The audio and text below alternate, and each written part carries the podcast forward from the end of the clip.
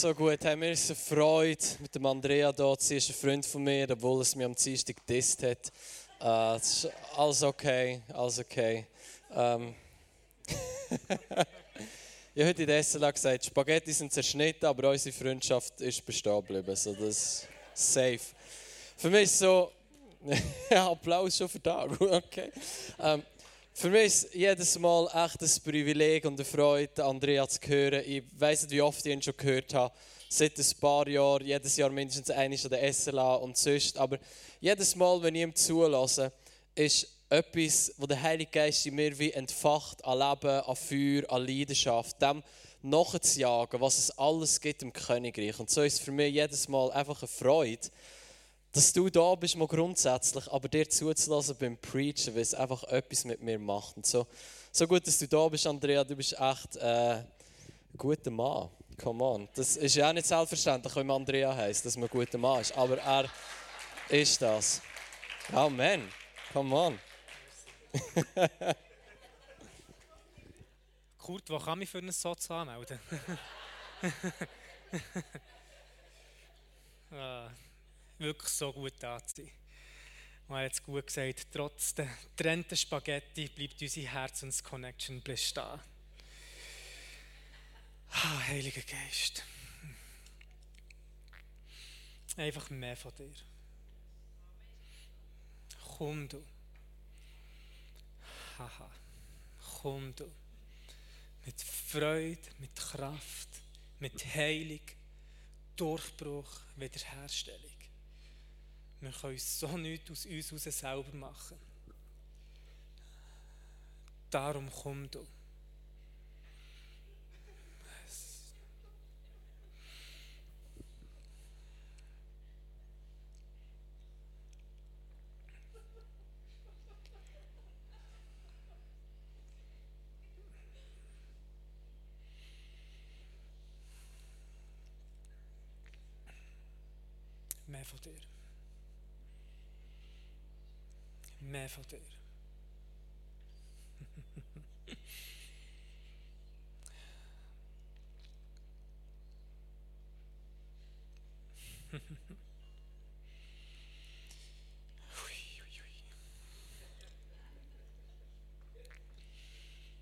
Es wird dicker und dicker.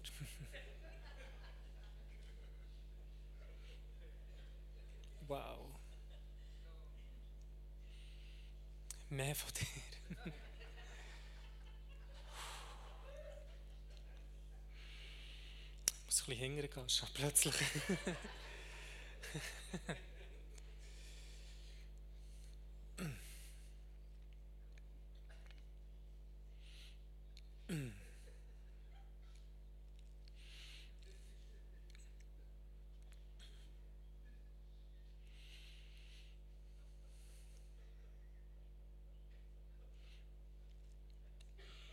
Der hat Berechtigung in seiner Gegenwart geheilt zu werden, das ist inklusiv.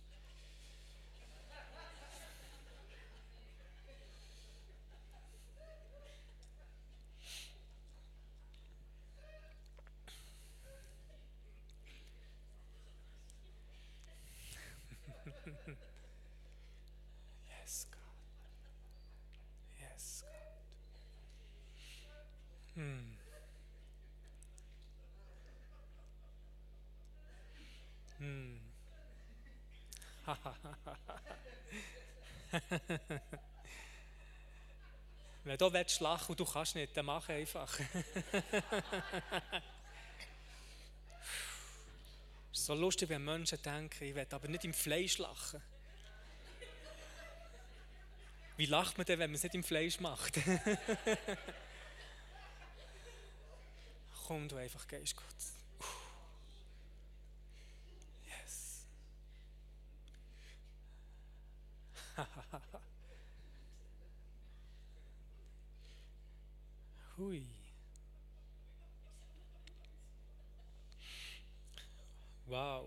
Sehnenentzündung in der Hang ist gerade weggegangen. Du bist, sollst du vielleicht mal austesten. Dienstag sind da zwei Leute geheilt worden während der Predigt von Kopfschmerzen. Das war ziemlich cool. Nach der Predigt ist jemand gekommen hat gesagt, mein Rücken ist plötzlich gut.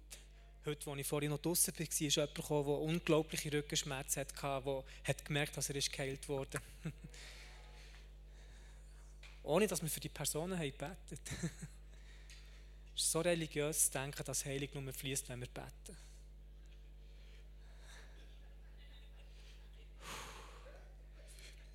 Hat jemand schon gemerkt, wegen der Sehnenentzündung, die ist weggegangen? Kannst du vielleicht kurz winken? Irgendwie Entzündung im Handgelenk. Kannst du noch mal winken? Ich weiß nicht, ob es niemand ist oder ob ich es einfach nicht sehe.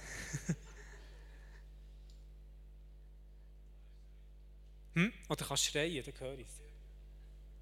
Niemand? Okay. Dann wird es vielleicht noch.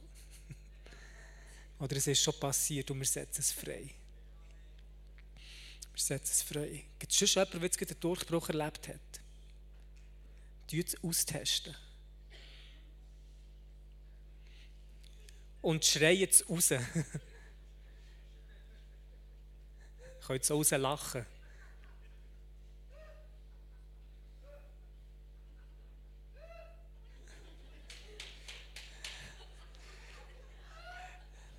Das war der Schenkelklopfer.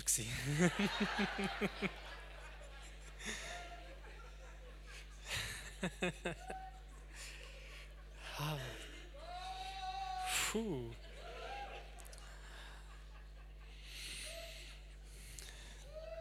Hm. Mehr von dem.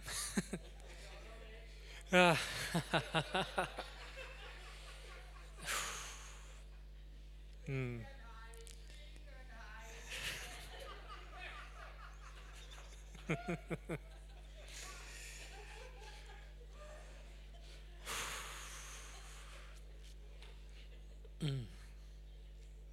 Irgendwie schon am Nachmittag gewusst, ich soll mich nicht auf die Predigt vorbereiten. Und ich glaube, ich weiß warum.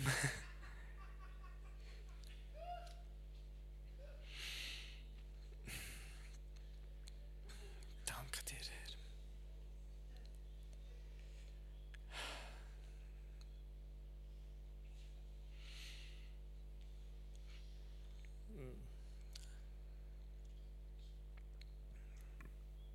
Yes. Vater, wir legen alles einfach in deine Hände.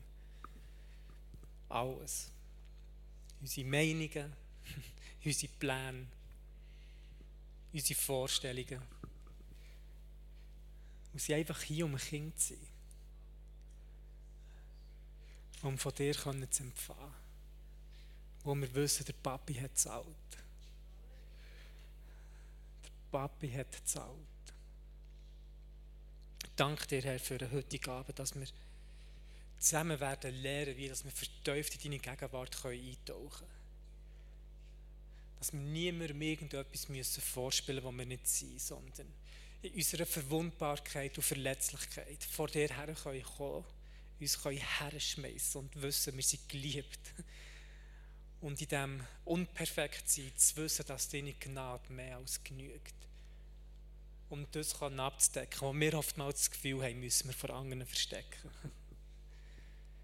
Und so danke ich dir, Daddy, dass du weiterhin wirkst. Auch in der Zeit, wo ich das Gefühl habe, ich sage etwas Brillantes, dass dein Wirken so viel wichtiger ist.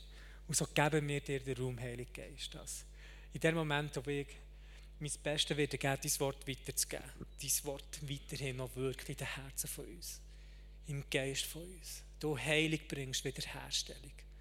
Danke dir für das, Herr danke dir für das. Halleluja. Halleluja. Ich war heute der SLA, wunderbare Zeit haben wir gehabt. Und ähm, einer von meinen besten Freunde, er ist 32, ähm, ist im Spital wegen Corona.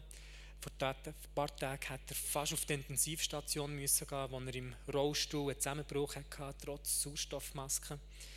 Und er ist gar nicht gut zu Weg im Dienstag und wir haben heute Morgen aus Team einfach sind wir für ihn eingestanden und 40 Minuten später ist die Nachricht gekommen, dass die Ärzte seine Lungen abgecheckt haben und kein Knirschen mehr haben gehört und völlig überrascht haben gesagt, uh, manchmal kann es ja wirklich sehr schnell gehen. Halleluja.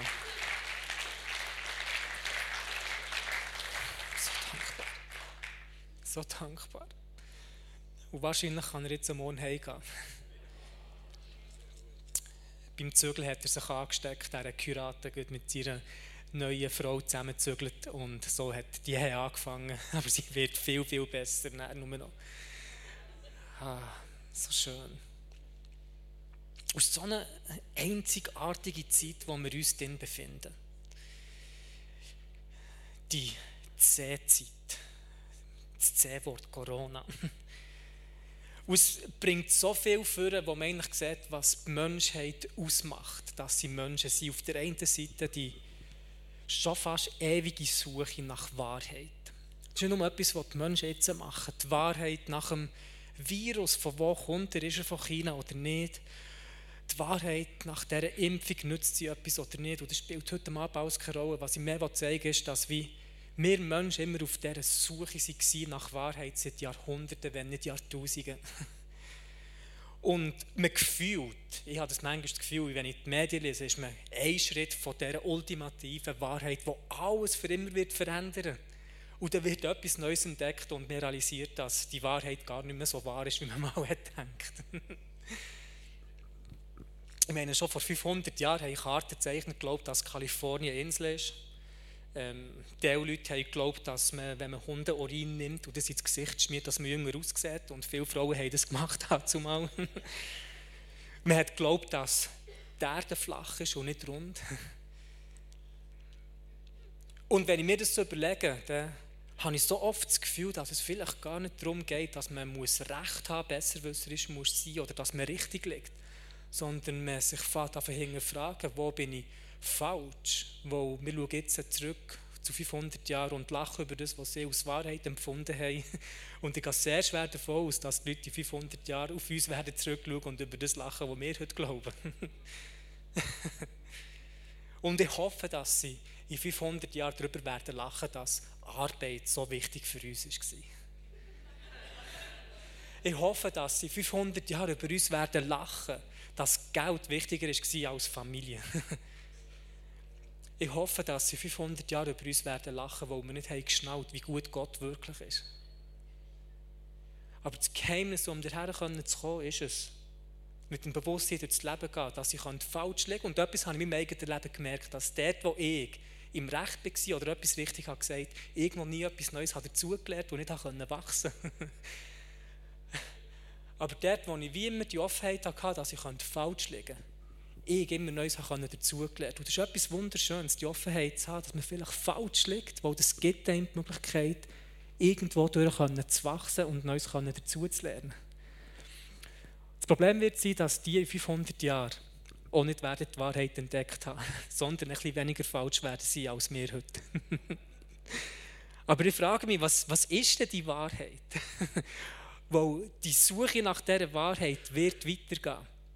Gar keine Frage. Und wenn ich an die Wahrheit denke, kommt mir in Sinn, wo Jesus über die Wahrheit hat gesagt im Johannes Kapitel 8, Vers 32, wo er gesagt hat, ihr werdet die Wahrheit kennen und sie wird euch frei machen. Halleluja.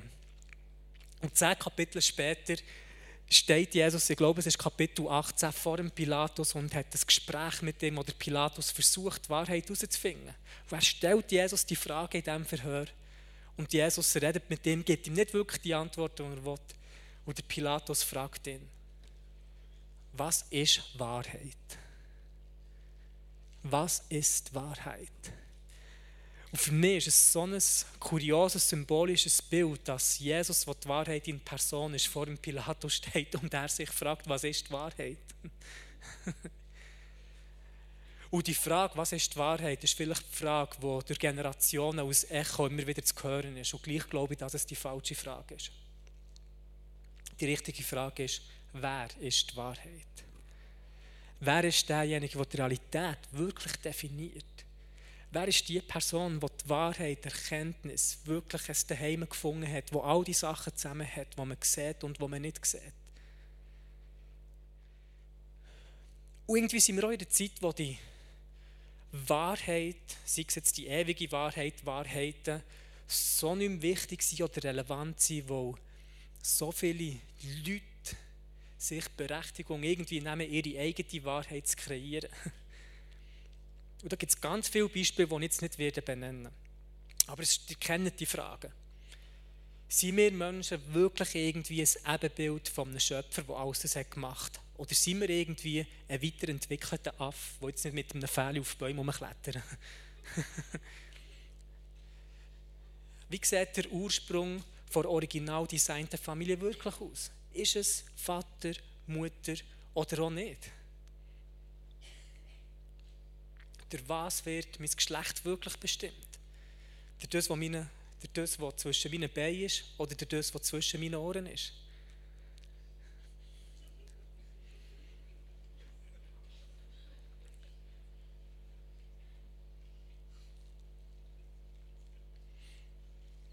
Und das sind ganz viele Fragen, die die Leute tief in sich tragen, die sie eigentlich nicht wirklich beantwortet haben, weil die Wahrheit oftmals wehtut. Und weil sie wissen, dass die Wahrheit oftmals wehtut, versuchen wir gar nicht, einer Wahrheit nachzufolgen, sondern uns so verbiegen Hoffnung, dass sie einem nachfolgt. Unter Jesus-Nachfolger versuchen sie manchmal Kompromisse zu haben in ihrem Leben und versuchen gar nicht mehr ihm nachzufolgen, sondern leben irgendetwas in Hoffnung. Er folgt ihnen nachher. Aber wenn man mal zurückschauen würde, würde man schon lange merken, hey, er ist gar nicht mitgekommen. Was ist Wahrheit? Und eigentlich glaubt die Gesellschaft damit, dass jede Lüge früher oder später zur Wahrheit führt. Das wird aber nicht der Fall sein. Und viele leiden unter dem und ich merke das auch, dass viele versuchen, jemand zu sein, wo sie eigentlich nicht wären. Und wir alle kennen das Gefühl, dass wir, dass wir es oftmals anhaben. Und da Leute jetzt hier unter uns haben sie an. Ich habe sie wahrscheinlich manchmal noch an. Und eigentlich wissen wir, dass wenn wir sie endlich abziehen könnten, dass wir doch wie freier wären. ja, ich rede von Masken, aber nicht von Corona-Masken, sondern von symbolischen Masken, die wir so oft tragen. Weil es gibt noch eine andere Pandemie als der Coronavirus. Pandemie vor Angst, vor Menschenfurcht, Pandemie besser vor Menschen wollen dastehen, als man eigentlich im Moment das Gefühl hat, als man ist. Und das war auch in den Zeiten von Jesus der Fall. Bevor Jesus gestorben ist, ihr kennt die Geschichte sicher, ist der Petrus der und hat beobachtet, wie Jesus verhört worden von den Pharisäern. Und da haben ein paar Leute erkannt, dass der Petrus, du bist doch der, der ein Jünger ist von Jesus Christus. Und Petrus hat Jesus in diesem Moment dreimal verlogen. Das Bittere an dieser Geschichte ist, dass ein paar vorher der Petrus hat gesagt Jesus, ich glaube niemals zu, dass du gefangen genommen wirst. Ich komme sogar mit dir ins Gefängnis. Ich würde sogar mit dir in den Tod hineinkommen. Und ein paar Stunden später legt er eine Maske an, wo er sich hat versteckt und nicht so hat überkommen, sich nicht hat können zu erkennen geben. Und wie ist Jesus mit dem umgegangen?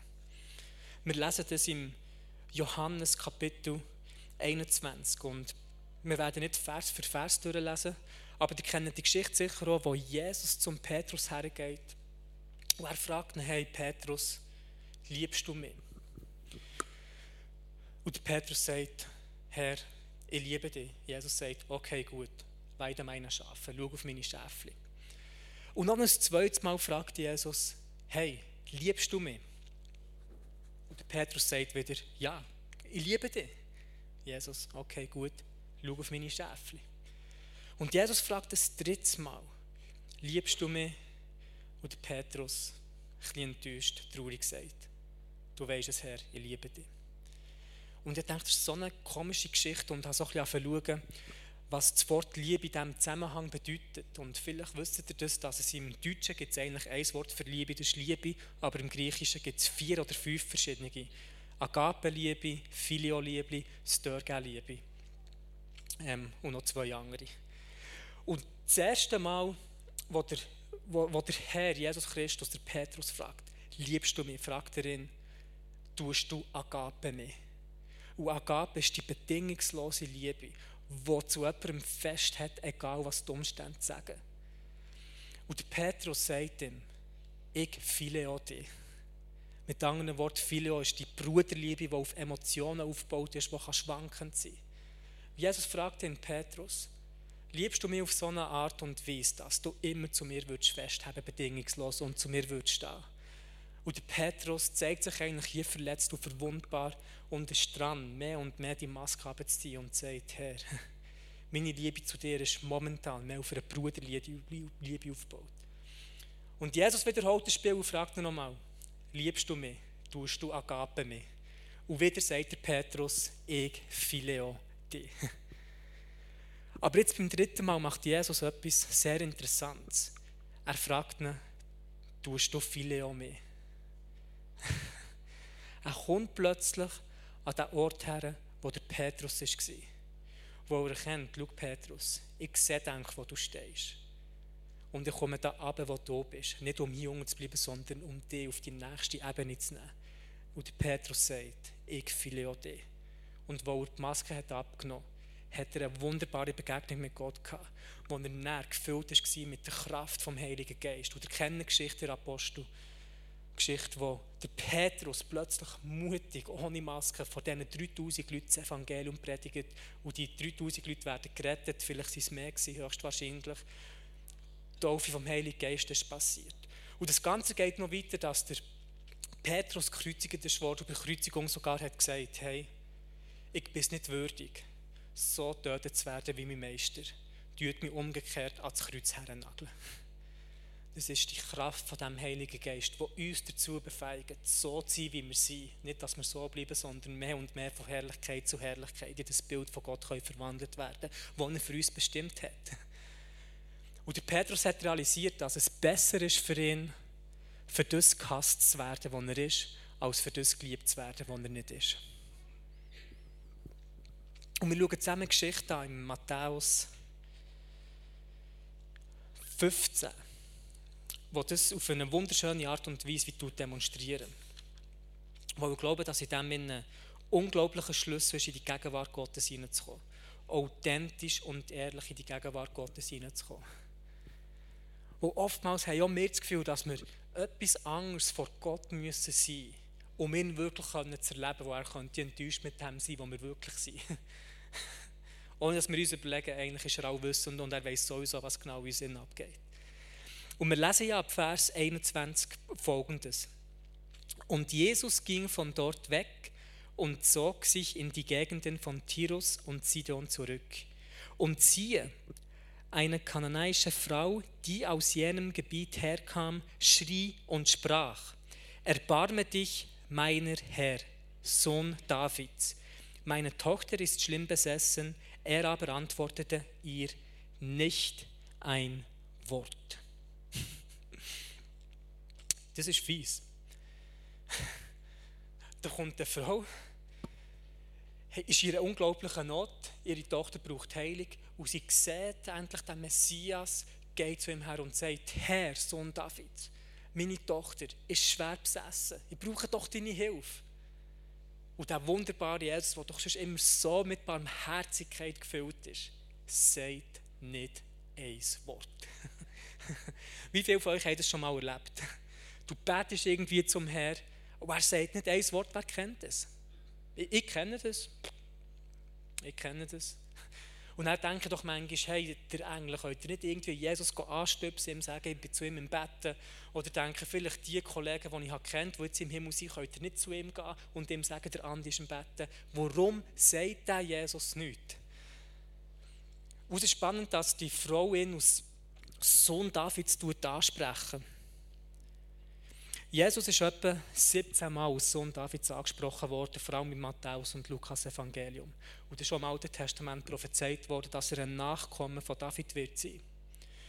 Das Problem ist aber, dass die Frau, die ihn angesprochen hat, nicht eine Jüdin war und eigentlich die Ansprache für den Messias, Sohn Davids, nur für Juden, für Juden ist gebraucht worden. Und das heisst, die Frau, die auch nicht auf jüdischem ähm, Gebiet eigentlich gelebt hat, ist noch hier über die Grenze gegangen. Sie war höchstwahrscheinlich auf jüdischem Gebiet und hat sich so ausgegeben, als sie eine Jüdin wäre, um etwas Bestimmtes von Gott zu bekommen. Weil sie gewusst eigentlich ist sie eine Heidin und dass sie unter den Juden eigentlich verhasst und abgestoßen ist. Und Jesus hat es geschnallt. Er hat geschnallt, dass sie versucht, etwas zu sein, was sie eigentlich nicht ist. Und ich glaube, das ist der Grund, warum er ihr kein Wort hat gesagt. Und wir lesen weiter. Und seine Jünger traten hinzu und baten ihn und sprachen, entlass sie, denn sie schreit hinter uns her. ah, das ist herrlich. Im Griechisch, wenn man das anschauen würde, habe ich Kommentar gelesen, dass eigentlich die Jünger sagen, nicht nur entlass sie, sondern erfüll ihre Bitte, dass sie endlich weggeht, weil sie richtig nervt.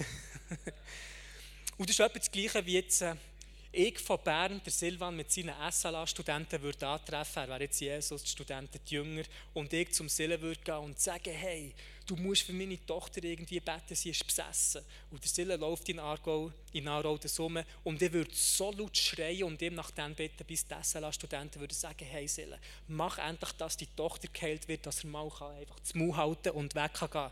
Er tut zu viel Aufmerksamkeit auf uns herziehen.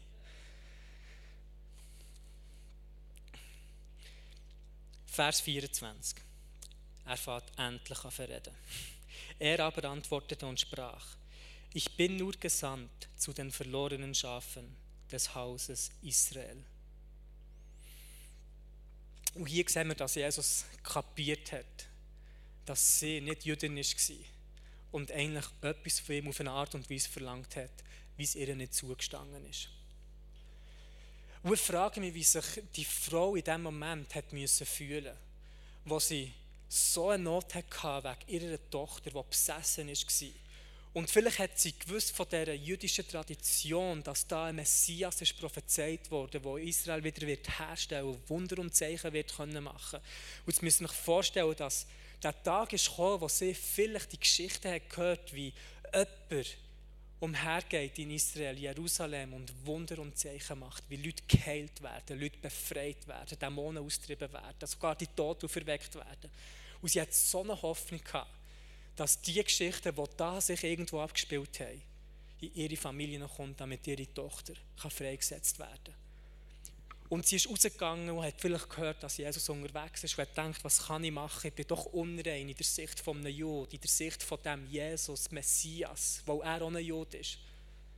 Ich könnte ja so ansprechen, als wäre er Jüdin. Ich könnte ja so tun, genau noch auf dem jüdischen Land. Wie viel Scham hat sie wahrscheinlich in dem Moment unbewusst gehabt?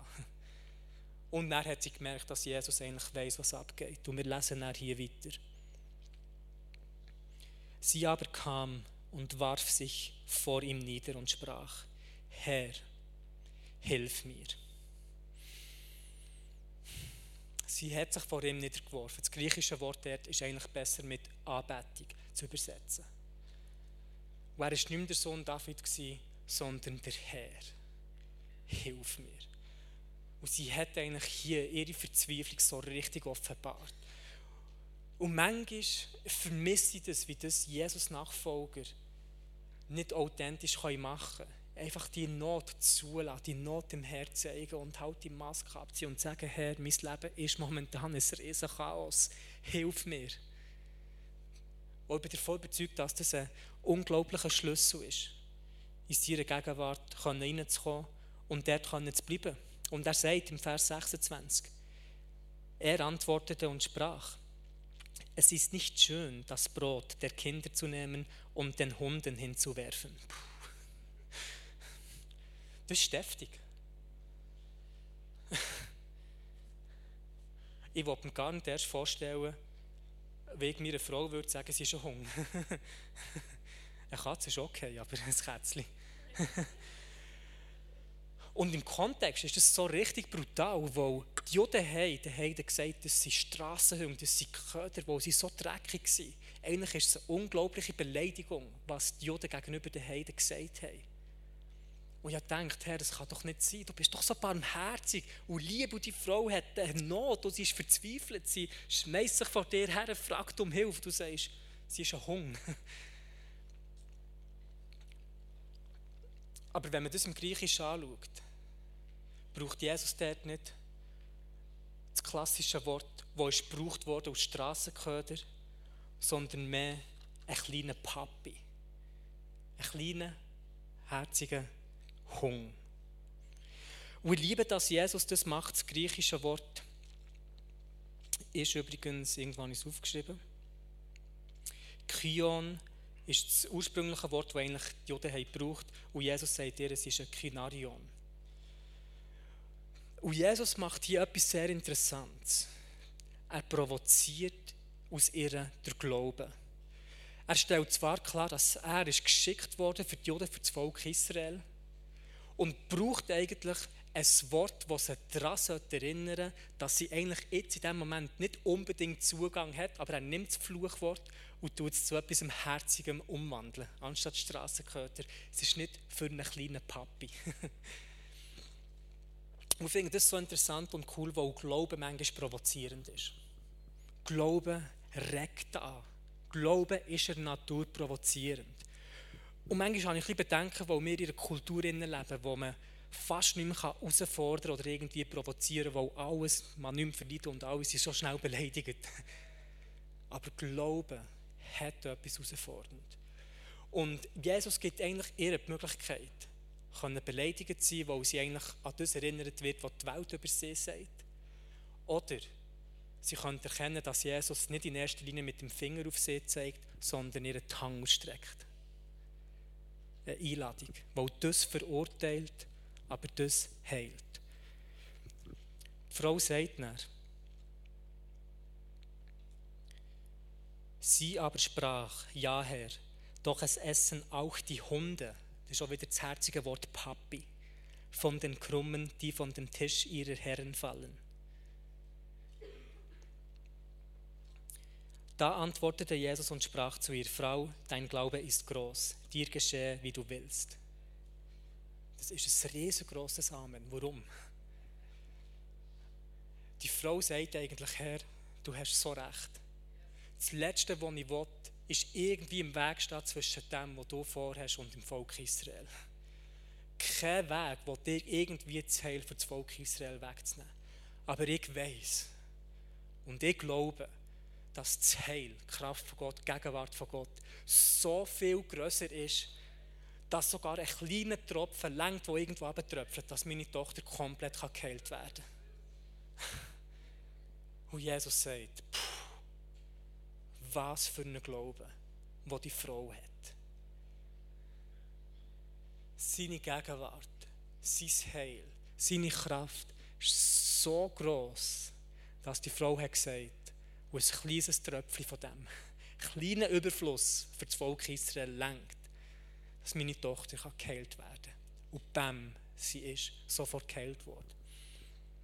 Ich liebe die Geschichte auf so viele verschiedene Art und Weise.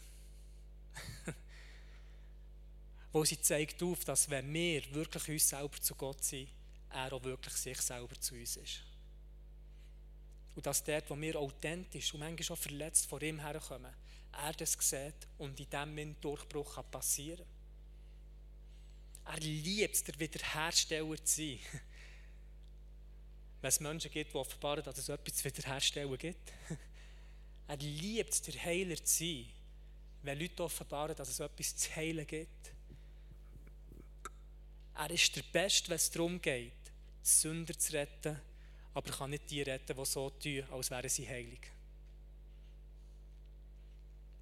Und was die Frau macht, ist, dass sie nicht nur in die Atmosphäre vom Glauben hineintreten ist, sondern eigentlich auch in die Zukunft.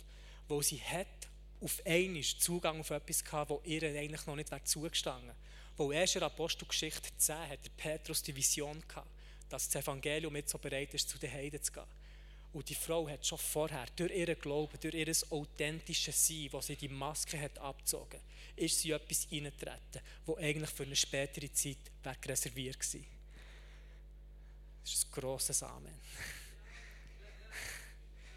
Und einer, der das so hat gemacht hat, war der König David. Der König David, der im Alten Testament eigentlich unter neutestamentlichen Realitäten gelebt hat. Wo er von dieser Bundeslade war, Tag und Nacht Gott hat angebetet. Und das eigentlich nicht hat dürfen, weil nur der Hohepriester einisch im Jahr am Sühnetag vor die Bundeslade hat gehen konnte. Und der David war täglich dort drin, nicht nur alleine mit einem ganzen Chor, hat Gott angebetet. Aber auch wenn wir sein Leben anschauen, hat er ein Leben gelebt, das so maskenlos war zwischen ihm und Gott. Und wir können das lesen in den Psalmen, wie er mit dem Herrn gerungen hat. Wie er hat gesagt dass das nicht gut ist. Und er hat gejammert und in diesem Jammern ist plötzlich die Gegenwart durchgebrochen, ist sie reingebrochen, seine Perspektive hat sich gewandelt und Durchbruch ist gekommen. Und er hat hier Zugang auf etwas gehabt, das eigentlich viele, viele Jahre später wäre verfügbar gewesen. Durch das authentische Ringen mit dem Herrn wird Gott uns Sachen verfügbar machen, die er eigentlich für Generationen später reserviert hat. Es gibt so eine schöne Geschichte, die das symbolisch auch darstellt, dass der David nicht nur symbolisch gesprochen gesehen seine Maske hat abgezogen, sondern noch Kleider. Und er eigentlich in die Unterhose oder eigentlich fast für den vor dem Herr tanzt hat. Und Michael, seine Frau, hat das gesehen und hat sich geschämt für ihn und hat gesagt, das kannst du nicht machen. Und der David hat eigentlich nichts anderes gesagt als, hey, ich bin hier, um im Herz gefallen. Ich bin hier, um gegenüber ihm authentisch zu sein. Alles andere spielt mir keine Rolle. Und sie hat sich so aufgeregt auf dieser Situation, dass sie leider kein Kind mehr hat bekommen. Und kennt ihr das, dass euch Leute aufregen können, weil sie so frei sind? ich kenne das. Und es ist nicht lustig, dass freie Leute Gefangenschaft in uns oftmals offenbaren. Leute, die frei sind, keine Menschenfurcht haben und denken, wie kannst du, du regst mich auf. Eigentlich ist es eine Eifersucht, eigentlich ist es eine göttliche Provokation, die uns zeigt, dass eine Gefangenschaft noch uns ist, die der Herr komplett frei machen will. Haha. Freiheit, Freude. Was wollte ich damit sagen? Behaltet Kleider an, aber betet der Herr mit eurem ganzen Herzen an.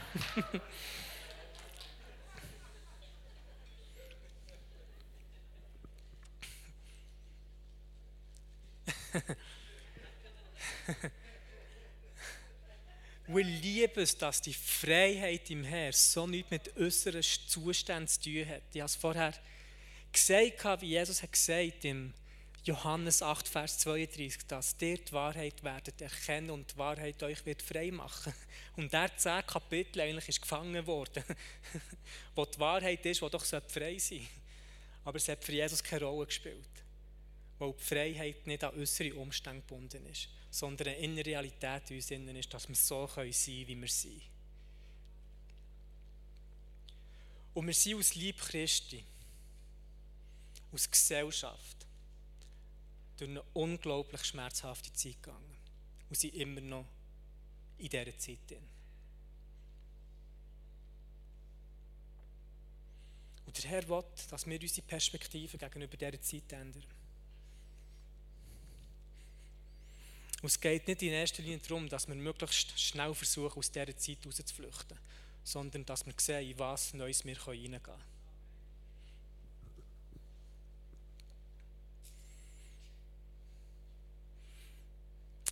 Und manchmal frage ich mich, oder habe ich das Gefühl, wie der Herr mich fragt, wie willst du noch durch die Zeit gehen?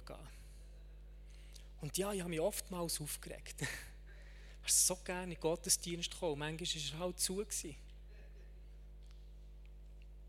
Und habe realisiert, dass Anbetung nicht in erster Linie in einem Gebäude passiert, sondern die Bibel sagt im Römer 12, dass mein Liebe ein Opfer dieser Anbetung ist, egal wo ich bin. Und manchmal trauert der Herr über den Zustand der Gemeinde. Das hat jetzt nicht einmal unbedingt etwas mit Corona zu tun. Schon vorher, mit dem Gefühl, wir sind viel zu professionell. Wir waren bekannt für die zerrissenen Hosen, die wir haben aber nicht für die zerbrochenen Herzen, die wir hätten sollen haben. Wir waren bekannt für das Besserwisserische und nicht für die Buße, die wir immer wieder machen wollten. Waren bekannt für ein gutes Management untereinander, aber nicht für Bundesbeziehungen. Wir haben alles versucht, dass die Qualität des Worship besser wird, ohne dass wir uns darum gesorgt haben, dass die Gegenwart stärker wird.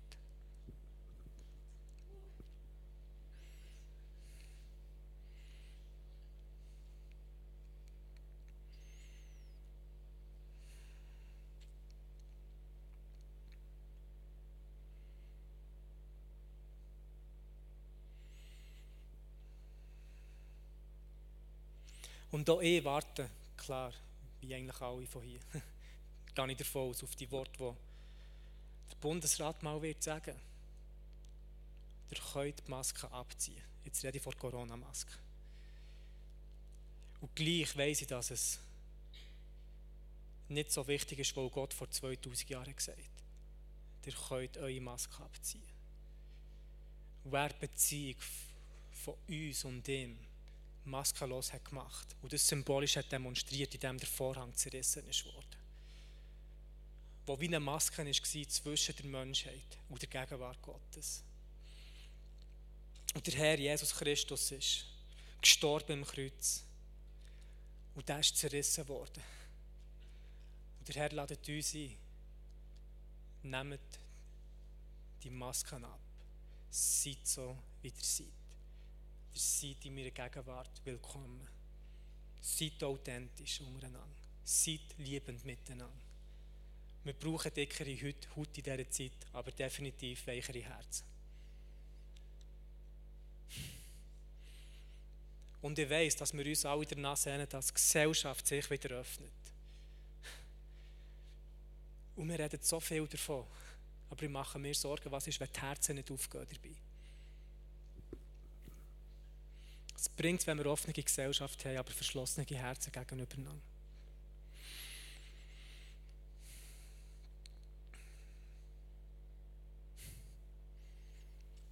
Und eigentlich haben wir oftmals wie eine Maske an, wo wir uns selber zu wenig vertrauen und etwas sein wollen, was wir eben nicht sind. Und es ist so einfach, Jesus zu vertrauen. So einfach, weil er so perfekt und gut und cool ist. Ich meine, bei mir persönlich ist es etwa 20 Sekunden gegangen, wo ich mein Leben ihm habe übergeben habe, wo ich ihm vertraue. Bei, bei vielen von euch auch nicht mehr. 20 Sekunden ist es gegangen, um, wo ich mir wirklich ausdrücken kann, ich vertraue dem Jesus. Dafür ist es etwa 20 Jahre gegangen, bis ich mir habe vertraut Und die, die lachen im Jahr, haben das Gleiche durchgemacht. wir verbringen so gerne Zeit mit dem Herr, aber manchmal nicht so gerne mit mir. Weil er vergibt so schnell, er hat so ein weiches Herz, er sieht die Leute so rein, so rein gewaschen und liebt sie. Und bei all diesen Sachen noch am Lehren. Vor allem, wenn vor meinen Augen Spaghetti zerschnitten werden.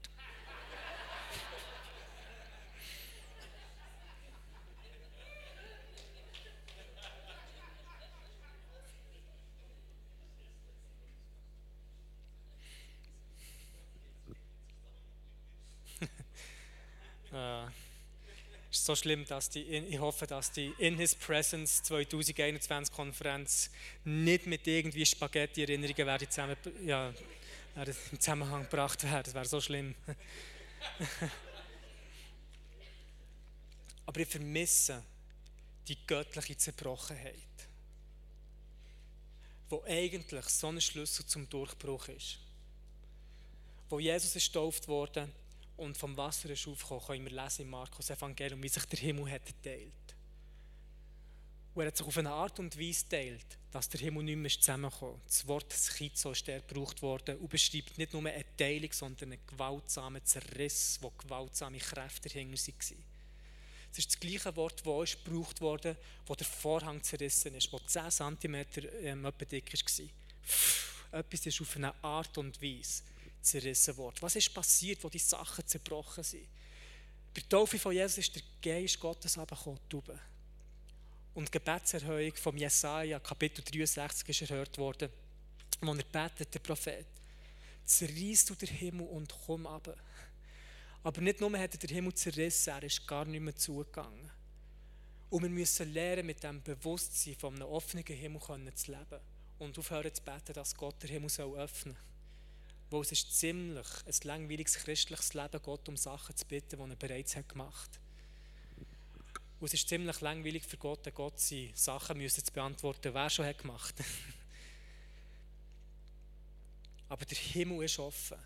Darum hat der Stephanus bei seiner Steinung aufgeschaut und hat gesehen, dass der Himmel bereits offen ist und wie Jesus steht. Er hat nicht gesehen, wie sich der Himmel öffnet, hat aber gesehen, wie der Himmel bereits offen ist.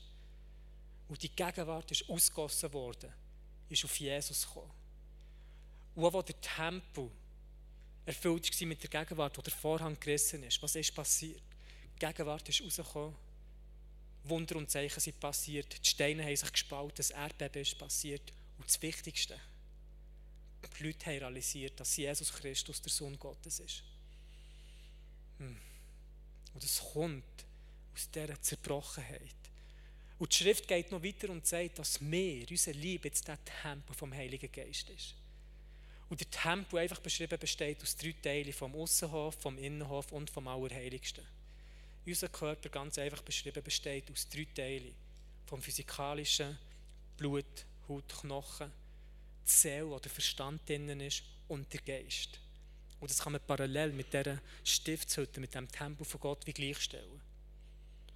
Und das heisst hier in uns, in unserem Geist, wo der Heilige Geist wohnt, muss der Vorhang immer wieder zerbrochen werden, zerrissen werden, damit der Geist Gottes aus uns raus kann kann frei sein, uns kann berühren, unser Umfeld kann berühren. Aber es ist etwas, was oftmals wehtut, wo man sich für das muss verletzlich machen muss, wo man so immer wieder zum Herr herkommt und sagt, Herr, so geht es mir wirklich. I'm a mess. Es geht mir nicht gut, Herr. Hilf mir. Wann bist du das letzte Mal wie die Frau auf die Knie gefallen und hast geschrauen, Herr, hilf mir? Wer sehnt sich nach dem? Ich liebe Geschichten zu lesen von Smith Wigglesworth. Er hat 14 Tote auferweckt, hat unglaublich viel Wunder und Zeichen gesehen. Und es sind viele Bücher darüber geschrieben worden, wie er die Leute geschlagen hat und die sind spektakulär geheilt worden. Und ich liebe die Geschichte, ich erzähle aus einer weltweiten Summe, bis ich mal ein Buch von jemandem gelesen habe, der ihn hat kennt. Und er beschrieben hat, wie zerbrochen der Smith eigentlich war. Im Eis zu Eis mit Gott, wie oft dass er gerannt hat, wie zerbrochen er war als Mensch. Und auf der Bühne vielleicht harsh und hart ist übergekommen. Aber sobald er vor der Bühne ist weggegangen, für die Leute im Eis zu Eis gebetet hat, er immer die Tränen in den Augen hatte vor Barmherzigkeit, wo aus dieser Zerbrochenheit rauskommen. Und der Herr will uns aus Liebe wieder an einen Ort herbringen, wo wir zerbrochene Krieger werden. Wo wir als Krieger bekannt sind, nicht weil wir mit der Pistole oder mit dem Schwert rumlaufen, sondern mit dem Tüchli umarmen und wollen tief gehen wollen die Füße waschen von den Menschen. Und wir dürfen realisieren, es geht nicht um richtig oder falsch, um recht oder nicht recht, sondern darum, dass wir das Gute wieder tun.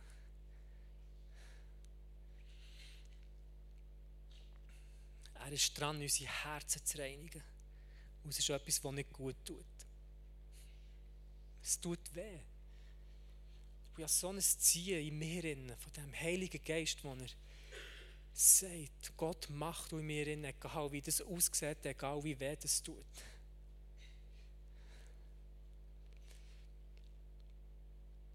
Wir können es uns nicht mehr länger leisten, einen Kampf zu kämpfen, wo Jesus nie gekämpft. Vor dem Pilatus hat er auch gesagt, ich habe zwar ein Reich, aber meine Diener kämpfen nicht. Sie dienen.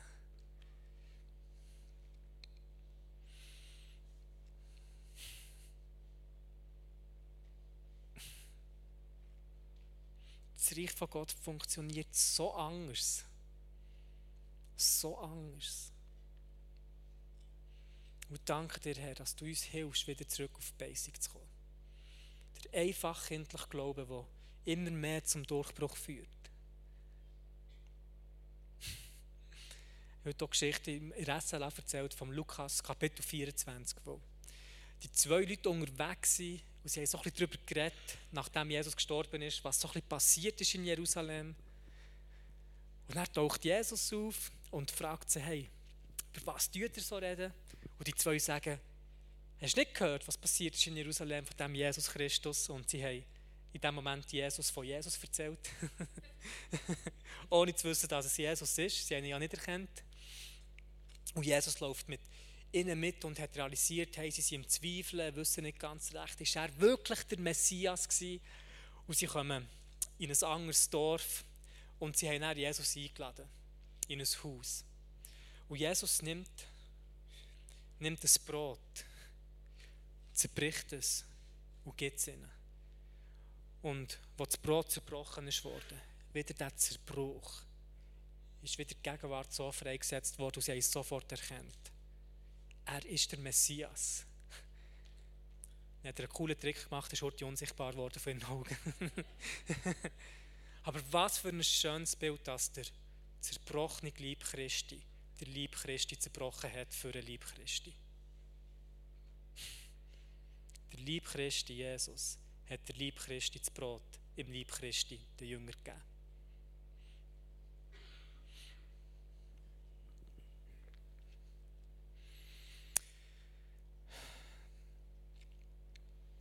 Wenn du merkst, dass die vergangenen Monate ja, dein Herz am Nord heiler härter werden. Stang doch auf.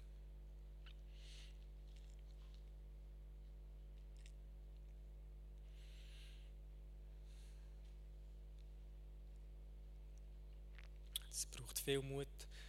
Ich werde nicht mehr nochmal fragen, ich will absolut ohne Druck einfach die Möglichkeit geben.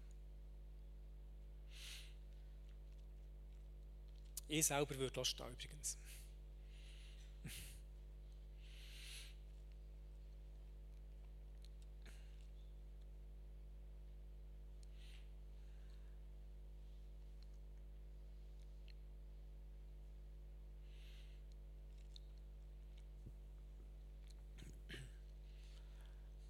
Tut doch einfach eure Hänge aufs Herz. Und Jesus, es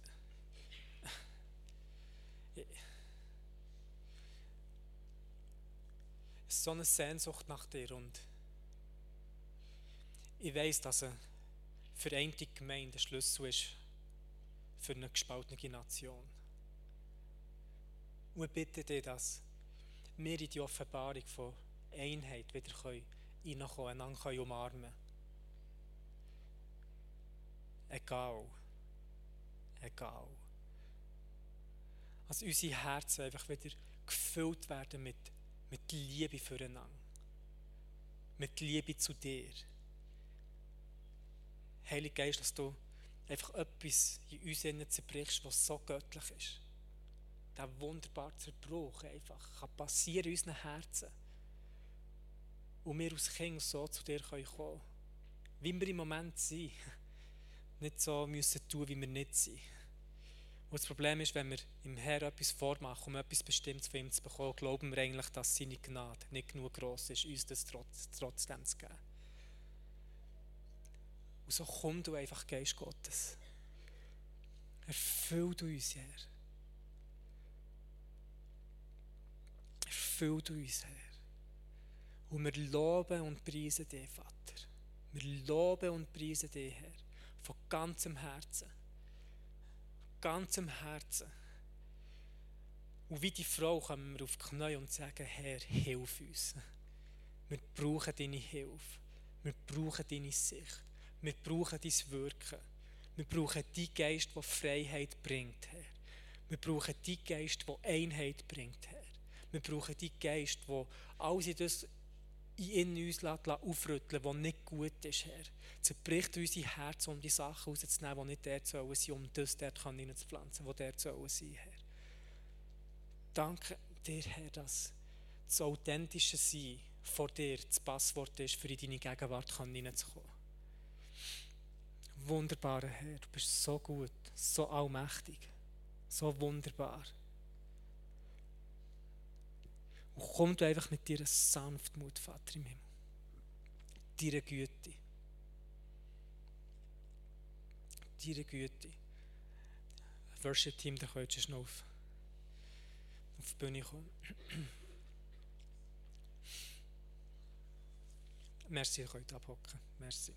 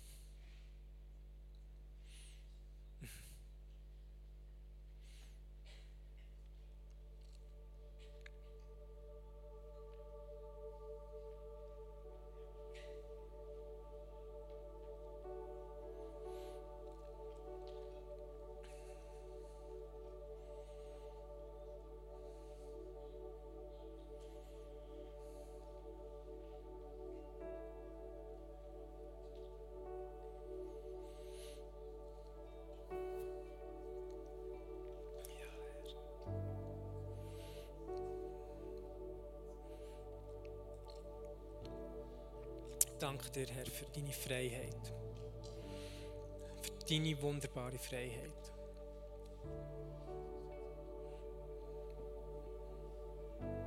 Die uns innerlich frei macht. Die nicht gebunden ist an äußere Umstände, Herr. Wo ein Watchman nie im Gefängnis war, hat Bücher geschrieben, die 100 Millionen von Christen hat frei gemacht Als der Paulus im Gefängnis war, hat er einen Brief geschrieben und im Brief die Leute dazu ermutigt, immer zu beten und Gott immer anzubeten. Weil die Freiheit nicht an äußeren Umständen gebunden war. Und danke dir, Herr, dass du uns rufst, der Welt zu zeigen, was wahre Freiheit ist. Wahre Freiheit mit offenen Herzen. Und ich danke dir, Herr, dass wir das Privileg haben, dir das überall vorzustellen wo wir hergehen.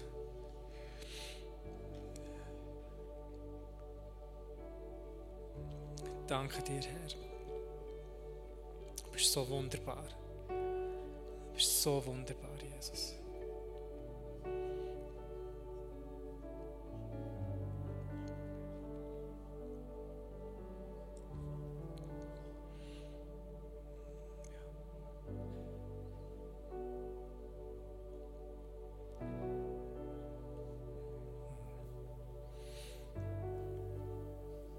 Das Gefühl ist jemand da, du hast wirklich eine Schulterverletzung, die dir enorm wehtut.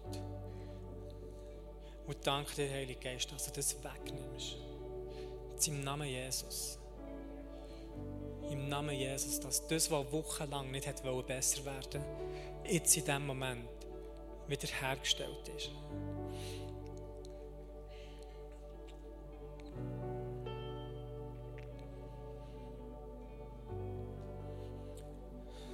Gefühl ist jemand hier, der die letzten paar Wochen fast wie Bauchprobleme hatte, sehr starke, und der Herr das jetzt am Lösen ist. Hm. Sehr cool. Wie der Knochen, der am Bauch war, er ist es am Lösen. Er ist es am Lösen.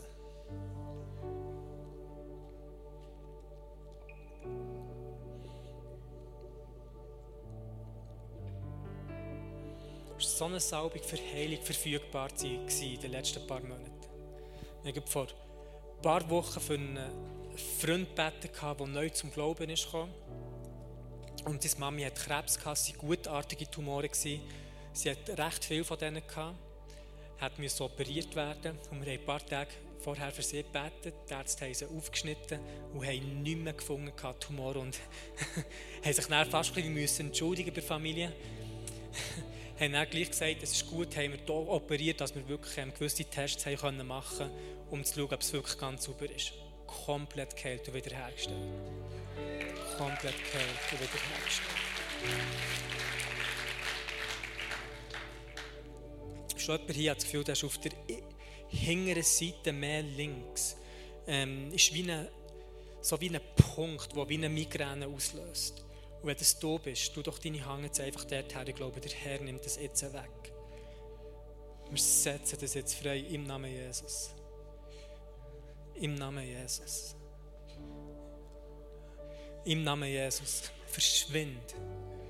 Im Namen Jesus. Verschwind und komm nicht mehr zurück. Ich danke dir, Herr. Danke dir, Herr.